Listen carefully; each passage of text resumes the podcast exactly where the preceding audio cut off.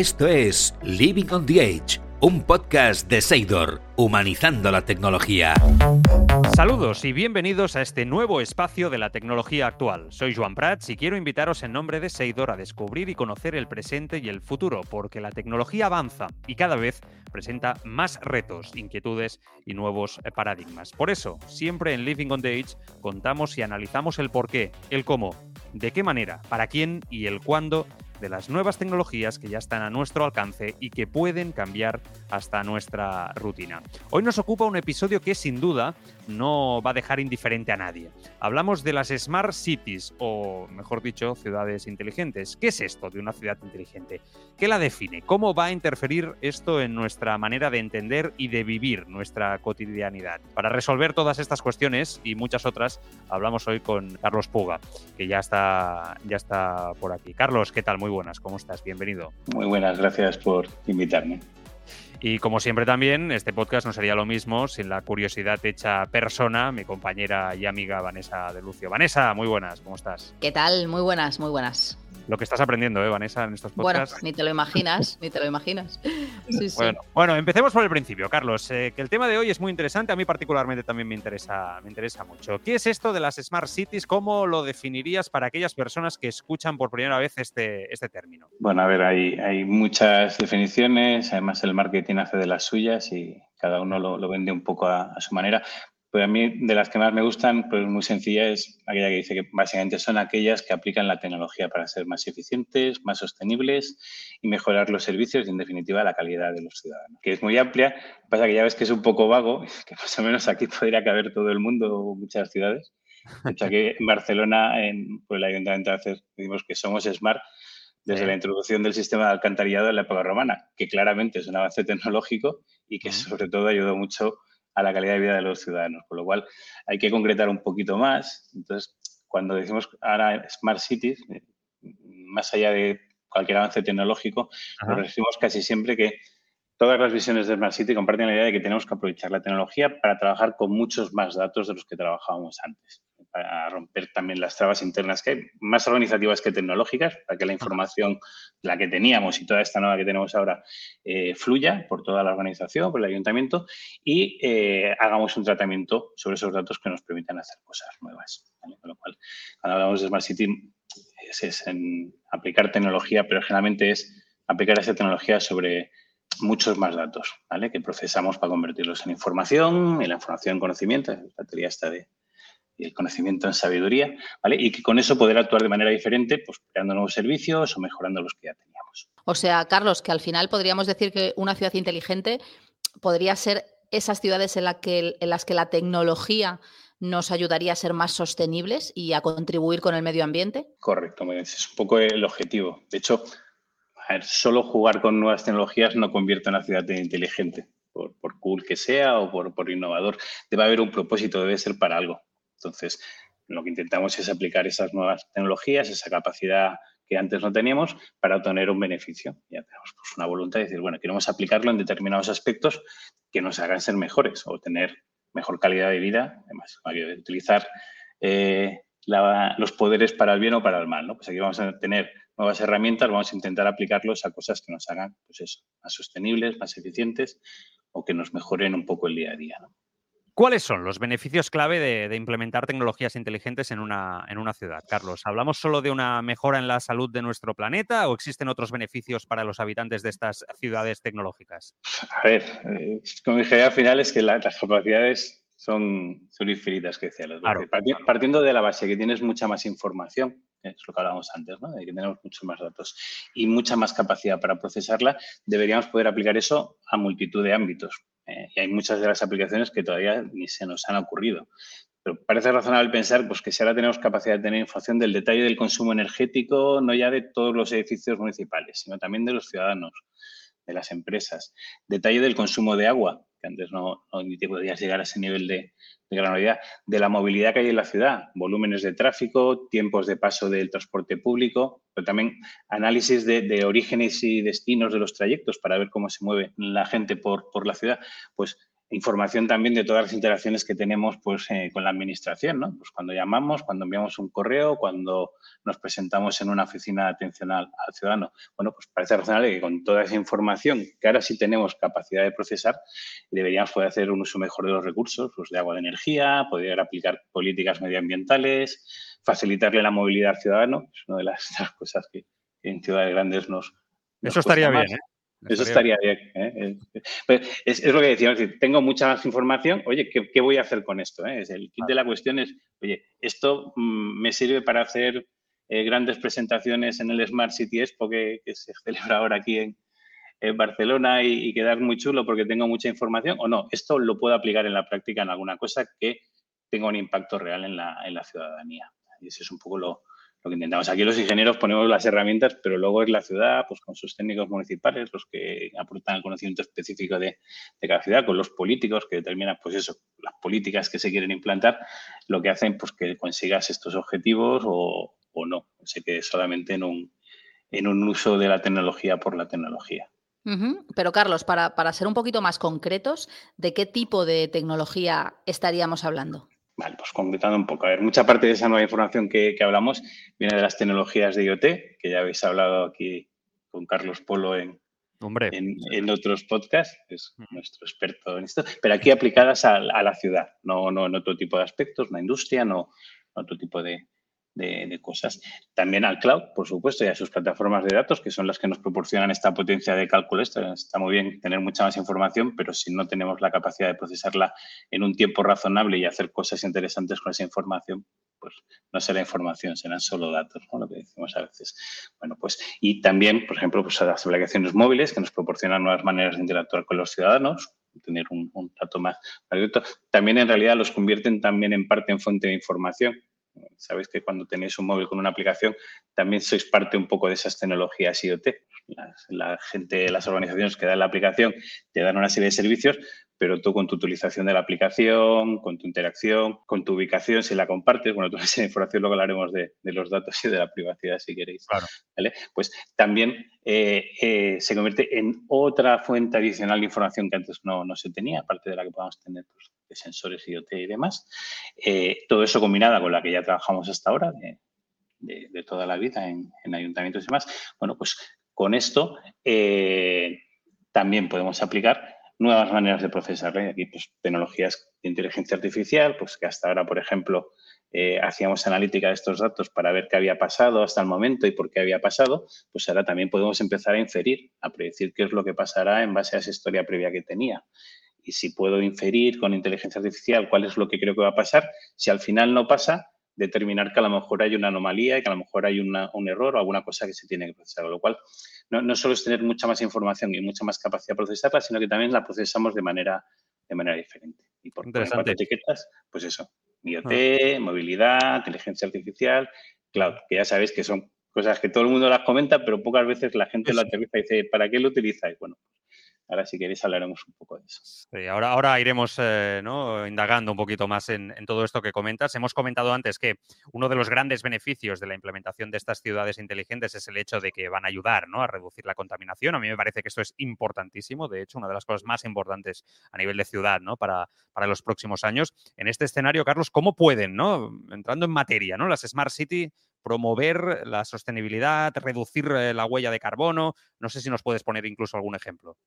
Bueno, pues siempre, primero claramente las zonas de bajas emisiones, que, ya en algunas ciudades eh, estamos sufriendo los usuarios porque tiene una componente de, limitación ¿no? de, uso del, vehículo privado. Pero bueno, es la, zona de bajas emisiones, por ejemplo, con la que hemos desarrollado para el área metropolitana de, Barcelona, no podría realizarse sin la conjunción de esas tecnologías que hemos mencionado, el IoT, el Big Data, el Cloud, porque leemos miles de matrículas en tiempo real de las rondas, que vamos subiendo a la nube, a sus plataformas de datos para extraer indicadores y ver, pues eso es lo que decíamos, analizar ese, tráfico, qué tipo de vehículos son los que están pasando y también, evidentemente, para, aplicar las sanciones, para hacer el enforcement que se dice de, que realmente se aplique la política y, la gente la, cumpla. Aquí la tecnología nos permite aplicar estas nuevas políticas que de otra manera no sería viable. Sacar una, una normativa municipal de que no se permite determinados usos, pero si no eres capaz de, validar si se está haciendo o no se está haciendo, o de aplicar determinadas eh, eh, sanciones para decir, oye, vamos a potenciar que se, haga, eh, pues no se podría hacer. Más allá del componente sancionador, el análisis de toda esa información, del uso que se hace en las rondas por cada tipo de vehículo a lo largo del tiempo, también nos permite, por otro lado, evaluar la efectividad de las políticas. Bueno, creo que, esto es, es, la idea del siglo y ahora vamos a respirar mucho mejor, pero luego también tenemos los sensores para ver cómo está la calidad del aire en la ciudad y de, oye, pues esto eh, ha funcionado o no ha funcionado. Y también tenemos los datos de, oye, el tráfico es verdad que va evolucionando. Ahora hay mucho más coche eléctrico del que había hace unos años. Bueno, pues eh, este tipo. Por un lado, eh, la tecnología nos permite regular que lo que queremos hacer se pueda hacer, porque tenemos la información, podemos aplicar determinadas acciones. Y por otro lado, tenemos esa información para ir viendo cómo, cómo funcionan las nuevas políticas. Si lo estamos haciendo bien, lo estamos haciendo mal. Oye, y más allá de cuidar y de preservar la salud de nuestro planeta, que estoy con Joan, es importantísimo, ¿cómo nos puede mejorar la vida a los ciudadanos el, implementar este tipo de ciudades inteligentes? O sea, yo como ciudadana, ¿me puedo plantear que mi rutina vaya a cambiar? A ver, hay una parte que, será transparente para los seres. De hecho, nosotros como ingenieros, bueno, la tecnología cuanto menos se note, es mejor. ¿eh? Oye, pues esto que, que ha ido y tal, eh, los usuarios no, tienen un interés especial en tratar con la tecnología, quieren pues, realizar eh, lo que tengan que hacer de la manera más, más eficientemente. Entonces, aquí, pues si el ayuntamiento consigue ser más eficiente en el desempeño de determinadas tareas o servicios por el uso de la tecnología que hace por dentro, pues bienvenido sea, pues si se mejora el tiempo en realizar trámites y gestiones, o la ciudad gasta menos en alumbrado, o controla mejor el consumo del agua, o mejora el tráfico, no lo creo, decíamos, será mejorar que aunque perceptibles no cambiarían la rutina. Son beneficios, pero bueno, yo sigo haciendo lo mismo. Bueno, pues tengo menos caravana o tengo menos tiempos de espera en algún momento. En cambio, otras políticas, como esta de la zona de bajas emisiones que hemos comentado, sí que nos impactan más en el día a día. Pues nos ponen unas ciertas limitaciones, nos hacen eh, mm, hacer pues bueno lo que hacemos en nuestros desplazamientos de manera diferente. Por poner otro ejemplo, que a mí particularmente me gusta más, eh, este que tiene el componente sancionador, eh, las nuevas tecnologías en, la actualidad nos permiten desplegar servicios de asistencia y de asistencia a personas mayores que se sienten solas. Mm. ¿vale? No solo para aspectos médicos, sino para favorecer relaciones sociales y actividades en colectivos que si no, no tendrían ese contacto humano. Y bueno, pues mira, pues es una cosa que a lo mejor tampoco tiene una gran potencia de cálculo detrás, una gran regulación, pero bueno, las tecnologías permiten poner en contacto a, estos colectivos que por otro lado pues, no saldrían de casa y eh, pues que determinados servicios eh, municipales y sociales pues tengan un cuidado pues más cercano sin ser presencial a lo mejor eh, y tengan una, una dinamización de este tipo de colectivos. Lo cual sí que veis que no, no hay una regla directa de qué tecnología me va a cambiar qué vida, pero sí que aplicando la tecnología se nos ocurren pues, nuevas maneras de, de hacer cosas eh, y, cosas que antes a lo mejor no, no podríamos hacer. Eh, ahora que Vanessa preguntaba por la vida cotidiana ¿no? la rutina de los eh, ciudadanos, me gustaría preguntarte, Carlos, si hace, hace algunos episodios atrás, no sé si lo, escuchaste aquí en Living on the Age, estuvimos hablando y analizando la, la IoT, el Internet de las Cosas, ¿no? No sé si me estoy quizá viniendo muy arriba, o, si, o existe alguna relación alguna, pero preguntarte, ¿el hecho de activar estas Smart Cities hará que las ciudades actuales utilicen el IoT para mejorar la vida de los ciudadanos? Eh, de ser así, ¿cómo se acabaría implementando? ¿Cómo se haría? Sí, sí, de hecho sigo, soy muy fan de Carlos Polo. No me, pierdo ninguno de esos. nosotros también, nosotros también aprendemos mucho con él. Bueno, vosotros estáis porque los grabáis, pero yo, yo, yo lo hago por gusto. tiene, muy bien. Tiene, un mérito añadido. Bueno, eh, por ejemplo, otra, otra rutina que nos podría cambiar eh, haciendo uso de, del IoT es eh, pues el, de sacar la basura. Por ejemplo, ahora otro, otro ejemplo que mm, los ayuntamientos ahora se podrían plantear, de hecho algunos se los están planteando, políticas de bonificación no siempre se va a sancionar, a veces también se puede, se puede premiar, el, palo y la zanahoria. ¿A quién? A las personas que ayuden a reciclar separando sus residuos. Claro, muy bien. ¿Y eso, y eso, cómo lo puedo hacer? Bueno, pues ya tengo pilotos de, contenedores que se abren, que permiten identificar qué ciudadanos están haciendo uso de él, pues, quién tira el vidrio, quién tira el cartón y demás. Pues nada, pues con una tarjeta, con la típica, la que te pueden dar para identificarte en el punto verde de, de la ciudad o un carnet de la biblioteca, lo pasas por delante del contenedor. O incluso el móvil, ¿no, Carlos? De alguna manera, alguna aplicación, un código QR, ¿no?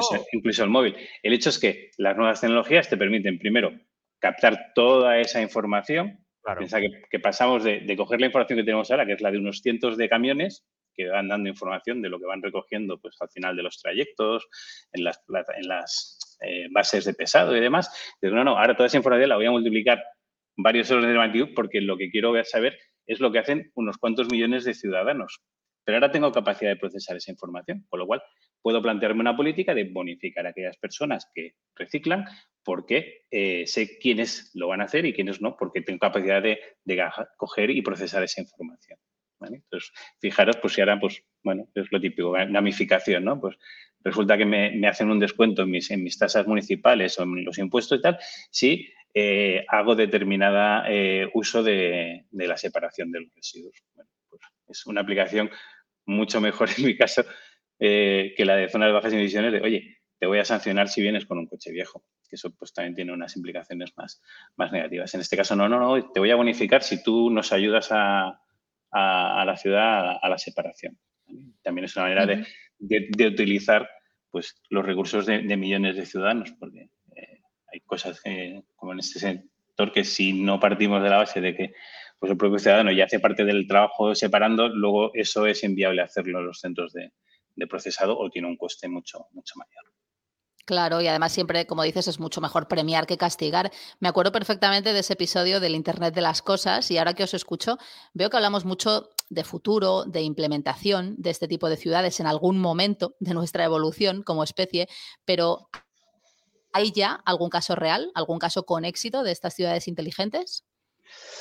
Yo, eh, aquí, yo más que grandes iniciativas de ciudades futuristas en las que se piensa un modelo y se hace un gran proyecto más de cuatro o cinco años vista y lo presentas luego en los congresos como lo que hablábamos del Smart City Expo esta semana, lo que veo es una evolución en la manera en que vamos planteando las plataformas y las aplicaciones que desarrollamos para dar soporte a los diferentes servicios que la ciudad ofrece. Por ejemplo, la plataforma de gestión del servicio de recogida de basuras de la ciudad. Antes hablábamos de separar pues, eh, la gestión de las, contratas que van con los camiones. Pues antes teníamos que recoger cada día los datos de cómo había ido el servicio de la noche anterior, de los sistemas de las empresas que contrata el ayuntamiento para hacer el servicio, a partir de partes de trabajo, informes que, las diferentes personas eh, introducen al acabar del turno, con el peligro de introducción manual de esa información, con el peligro de pedirle cómo de bien ha ido el servicio a la persona o empresa a la que has de evaluar para pagarle más o menos, pues ha ido todo bien. ¿Qué ha pasado? No, no ha pasado nada. ¿no? Este tipo de cosas. Y con el retraso de hacer que toda esa información fluya hacia el ayuntamiento. ¿vale?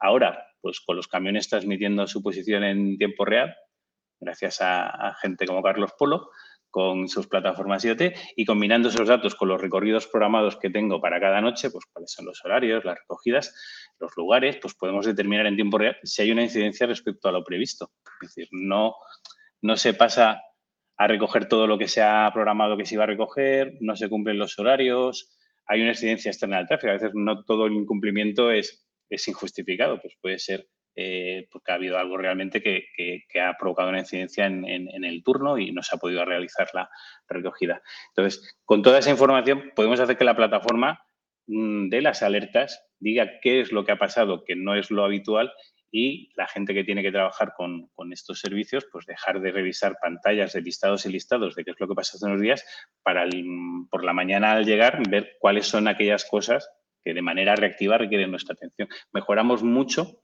el día a día de las personas que tienen que tratar con estos servicios y mejoramos mucho la calidad de la información que les proporcionamos. Por ejemplo, otro, ahora viene otro, otro caso que, que mejora mucho, es eh, las, bicicletas municipales. Eh, por ejemplo, aquí el, el bicing cada sitio, es una pasada, sí, sí. En, cada sitio se hace una manera. Yo puedo tener unos centenares de bicis y unas decenas de furgonetas que van repartiendo las bicis por las paradas. ¿Vale? Pero si sensorizo las paradas para que me digan cuántos puestos hay libres y ocupados en cada momento, mm. puedo planificar mucho mejor los recorridos de las furgonetas. Eso ayudaría, ¿eh? eso, ayudaría. eso ayuda, porque de hecho, en ese punto ya estamos, eso sí que lo tenemos. Pero además, si identifico las bicis para que se dejan en la parada, puedo empezar a analizar lo que decíamos antes, los, los horarios, los orígenes y los destinos de los trayectos más populares y preveyendo esa demanda, tampoco hace falta una inteligencia artificial muy, pero sí que podemos hacer inferir y prever y decir, oye, pues a las 8 de la mañana en estos sitios es donde hay más afluencia. Y las bicis acaban en estos otros barrios, pues las mm. furgonetas las van a tener que traer a otro lado. Además, en Barcelona, como hay una determinada pendiente, es muy fácil saber de dónde, a dónde van las bicis. La gente suele ir cuesta abajo y no suele ir cuesta arriba, ¿vale?